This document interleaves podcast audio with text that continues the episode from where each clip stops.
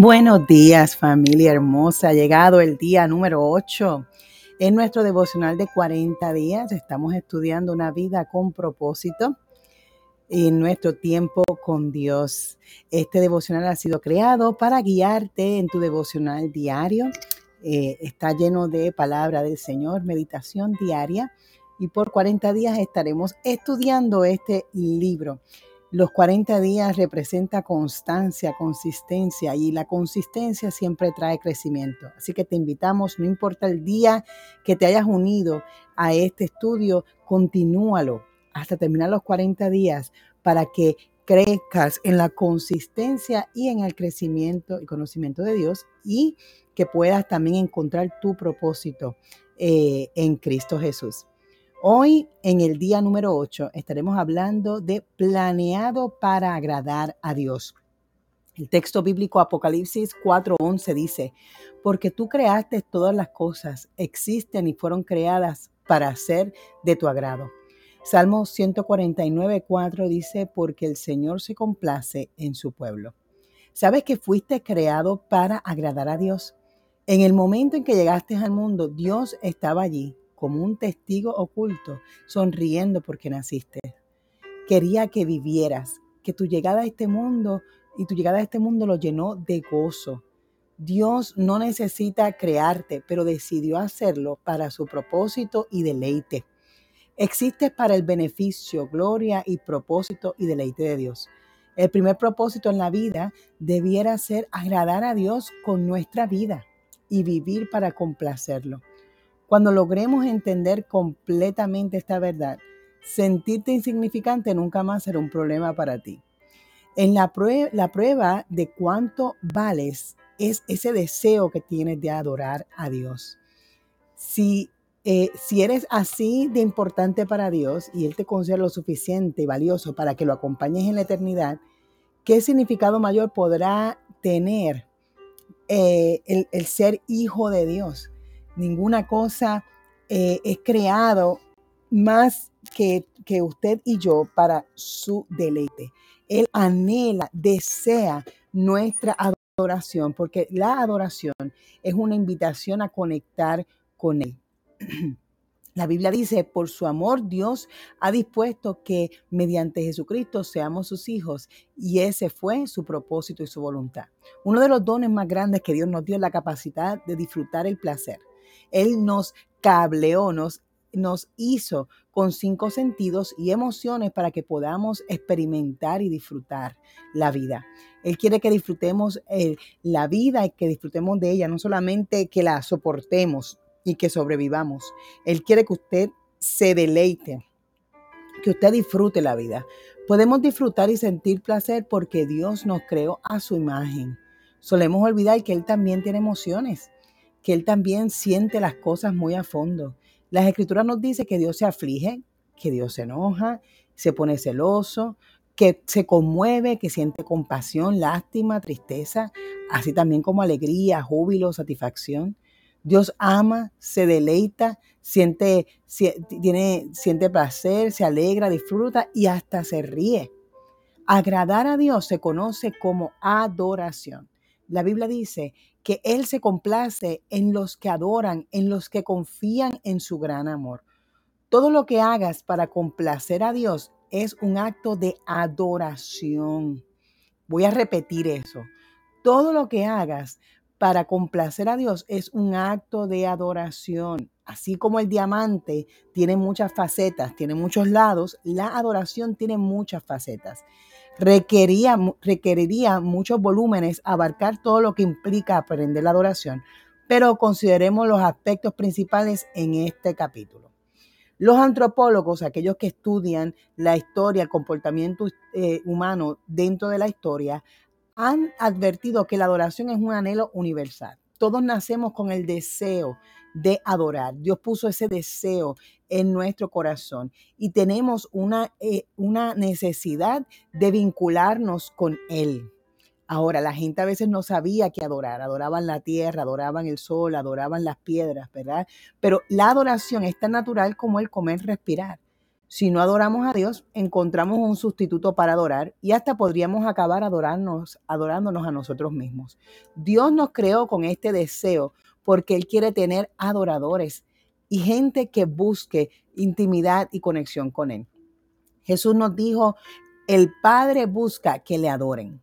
Según sea el trasfondo religioso que usted haya tenido o yo hemos tenido, posiblemente sea necesario aclarar lo que entendemos por adoración quizás tengas que eh, tengas por entendido que la adoración se compone en las ceremonias en la iglesia, como los cánticos, la oración, el mensaje, o puedes pensar en velas, santa cena, sanidades, milagros, experiencias. Eh, eh, cosas que usted tome, experiencias, ¿verdad? sobrenaturales. La adoración puede incluir estos elementos, pero es mucho más. La adoración, gente, es un estilo de vida la adoración es un estilo de vida. Nosotros no podemos recrear la adoración. Eh, la adoración es mucho más que la música. Para muchas personas la adoración es sinónimo de música. Dicen, en nuestra iglesia comenzamos con adoración y luego tenemos la enseñanza. Eso es un gran malentendido. Todas las partes del culto, del servicio, son adoración la oración, la lectura de la palabra, el cántico de confesión, el silencio, la quietud, la predicación, la toma de notas, las ofrendas, el bautismo, la santa cena, las promesas, las tarjetas de compromiso, incluso el saludar a tu hermano es un acto de adoración. En realidad, el origen de la palabra adoración, ¿de dónde viene? El origen viene de para qué fue creada. El origen viene de eh, de, no viene de la música, la adoración viene de nuestro interior. Adán adoraba en el patio del Edén, el del Edén, pero la música se menciona por primera vez hasta Génesis 4:21, con el nacimiento de Jubal. Si la adoración fuera solamente música, quienes no tuvieran oído musical, pues no, no pudieran adorar. La adoración es mucho más que eso. Eh, pero el peor de las cosas, la palabra adoración se utiliza muy mal para referirse a un estilo de música particular. Primero cantamos un himno y luego cantamos alabanzas y adoración. De acuerdo con este uso, si la canción es movida y, va con ritmo, se le llama eh, alabanza. En cambio, si se trata de una canción lenta, eh, íntima, pues quizás, o con guitarra, que tocamos con guitarra o con piano, pues entonces adoración. Y eso es un mal término. La adoración no tiene nada que ver con el estilo o el volumen de la canción. Dios ama todos los estilos musicales porque Él los inventó. Él inventó la música. Él inventó la música para nuestro deleite y para su deleite. las movidas y las lentas, las fuertes, las suaves, las clásicas, los modernos. Dios puede gustarle todos los estilos de música porque Él los creó. Pero lo que busca es adoradores en espíritu y en verdad. Los cristianos suelen eh, no ponerse de acuerdo acerca del estilo de música, ¿no? La ranchera no es de Dios, el merengue no es de Dios, la clásica es de Dios y defienden su posición, pero este estilo de música que usted escoge habla más de usted que de Dios.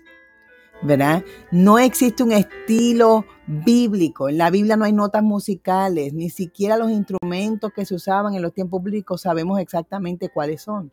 Con franqueza, los estilos nos describen más a nosotros y a nuestra cultura que lo que describen a Dios. Para, para un grupo étnico, los sonidos musicales y para otros pueden ser ruido, lo que usted para usted es música, para otro puede ser ruido. Así que no necesariamente eso puede estar eh, describiendo lo que la adoración es. La adoración no es para beneficio propio. A veces eh, usted escucha a la gente que dice, ay, yo no recibí nada en la adoración. Eh, pues si usted siente así, ay, no recibí hoy nada en la adoración, adora, adoró usted con una motivación equivocada. La adoración no es para ti ni para mí, la adoración es para Dios. Por supuesto, la mayoría de los cultos de adoración también incluye elementos de comunión, de edificación y de evangelización. Y adorar sí tiene beneficios para nosotros, pero no adoramos para darnos gusto a nosotros, adoramos para darle gusto y complacer el corazón de Dios. En Isaías 29, Dios se queja de la adoración poco entusiasta e hipócrita, así la llama, hipócrita que el pueblo le estaba ofreciendo a Dios a través de oraciones desanimadas, alabanza fingida, palabras vacías, rituales elaborados por hombres sin, sin ni siquiera pensar en el significado. No podemos llegar al corazón de Dios con la tradición en la, de la adoración. A Dios le conmueve la pasión, el compromiso que usted tenga con su adoración con Él, con, con, buscar su presencia. La Biblia dice, este pueblo me alaba con la boca y me honra con labios, pero su corazón está lejos de mí. Su adoración no es más que un mandato enseñado por hombres. La adoración no es parte de, de, de tu vida, sino es tu vida. Voy a repetir eso. La adoración no debe ser parte de tu vida, la adoración debe ser tu vida. La adoración no es solamente para el, servicio religioso o el servicio de los domingos. Se nos dice que debemos adorarlo continuamente, desde el amanecer hasta que el sol se ponga. En la Biblia la gente alababa a Dios en el trabajo, en el hogar, en las batallas, en las cárceles y hasta en la cama. La alabanza debe ser la primera actividad en la mañana cuando despertamos y lo último que hacemos en la noche antes de cerrar los ojos para descansar. Bendecirá el Señor en todo tiempo y mis labios siempre lo alabarán, dice el libro de Salmos. Cualquier actividad puede transformarse en un acto de adoración cuando la hacemos para alabar y glorificar y complacer a Dios. Las escrituras afirman, ya sea que coman o beban o hagan cualquier otra cosa, háganlo todo para la gloria de Dios. Martín Lutero declaró, una muchacha puede ordeñar vacas para la gloria de Dios ¿Cómo es posible hacer todo para la gloria de Dios? Preguntará usted. Lo, e, lo, es si actuamos como si estuviéramos haciendo las cosas para Jesús y conversando con Él mientras lo hacemos. La Biblia dice, hagan lo que hagan, trabajen de buena gana como para el Señor y no como para nadie en este mundo. Este es el secreto para una vida de adoración. Este es el secreto para una vida de adoración. Hacer todo como si lo hicieras para Jesús. Así que eh, cuando usted se enamora de Jesús, usted hace todo para el Señor. Cuando nos enamoramos, hacemos todo pensando en esa persona que amamos. Vamos a la escuela pensando en esa persona, nos bañamos pensando en esa persona, hacemos los quehaceres pensando en esta persona y no podemos quitarnos a esta persona de la mente. Bueno, así quiere Jesús ocupar mi mente y mi corazón, y la tuya también. Hoy quiero dejarte con este pensamiento. Fuimos creados, fuimos creados para agradar a Dios. El versículo para recordar hoy, Salmo 149, 4. Porque el Señor se complace en su pueblo y la pregunta de hoy para reflexionar es, ¿qué puedo comenzar a hacer como si lo hiciera directamente para Jesús? ¿Qué cosa puedo hacer hoy como si lo hiciera directamente para Él? Oremos. Señor, enséñanos a ser adoradores en espíritu y en verdad. Queremos agradarte y vivir para ti. Enséñanos, Señor cómo, podemos vivir vidas de adoración constante, sabiendo que tú no solamente nos estás observando, es que anhelas estar conectados a nuestra vida en todo tiempo, Señor. Abre hoy nuestra mente, nuestro corazón y nuestro entendimiento. Y sé tú, Señor, guiándonos en este día. Aquel que está triste, aquel que necesita un milagro, que lo reciba hoy, Señor, y que reciba tu provisión el día de hoy. Abre, Señor, nuestros ojos para verte en todos lados y limpia nuestros corazones. Regrésanos, Señor, la inocencia para recibir esta palabra como niños que te anhelan y que anhelan parecerse a, su Padre. Queremos, Señor, anhelamos parecernos más a ti, Jesús, imitarte y vivir así como nos enseñaste, plenamente. Te pedimos todo esto en el dulce nombre de Jesús. Amén. Gracias por hacer tu devocional con nosotros. Te esperamos en la próxima, el día 8. Te, te esperamos mañana para continuar buscando nuestro propósito en Cristo. Bendiciones.